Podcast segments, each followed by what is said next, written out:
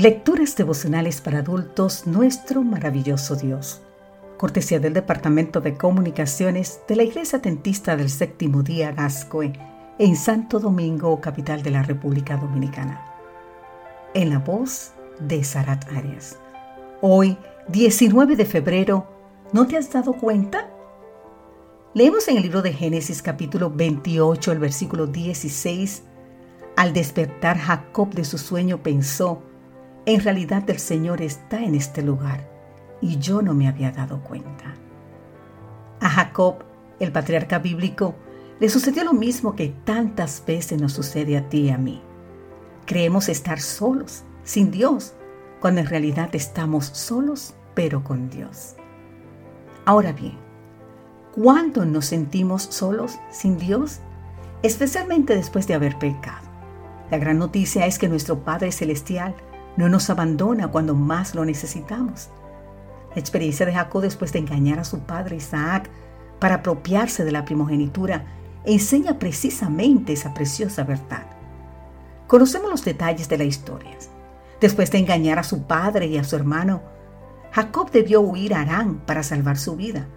Según nos cuenta el libro Patriarcas y Profetas de la autora norteamericana Elena G. White, durante su viaje Jacob se sentía tan atribulado por su vergonzosa conducta que incluso temía haber sido desechado por el Dios de sus padres. Una noche, mientras dormía, Jacob soñó con una escalera que con un extremo tocaba la tierra y con el otro el cielo.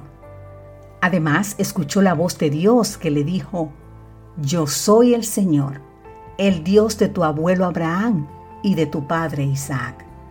A ti y a tu descendencia les daré la tierra sobre la que estás acostado. Yo estoy contigo, te protegeré por donde quiera que vayas. Grande tiene que haber sido la promesa de Jacob. Por haber pecado, él creía que el cielo estaba muy lejos de él, pero en el sueño Dios le reveló que estaba muy cerca, tan cerca que Jacob dijo, el Señor está en este lugar y yo no me había dado cuenta. ¿Había estado Jacob solo mientras huía? Es decir, solo sin Dios. Nunca estuvo solo. A pesar de su pecado, Dios no lo había abandonado.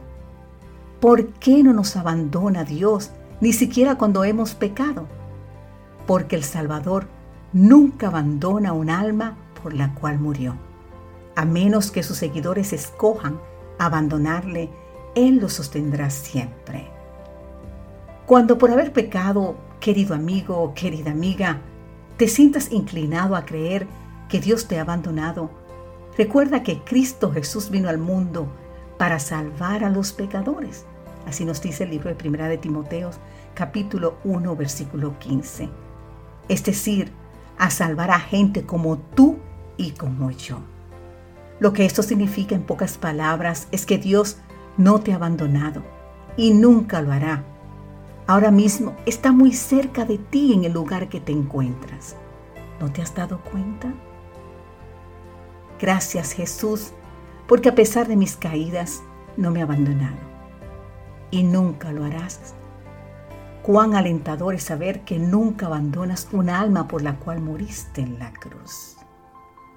Que Dios hoy te bendiga en gran manera y cualquiera sea tu circunstancia, recuerda que Dios no te abandona. Él está contigo. Amén.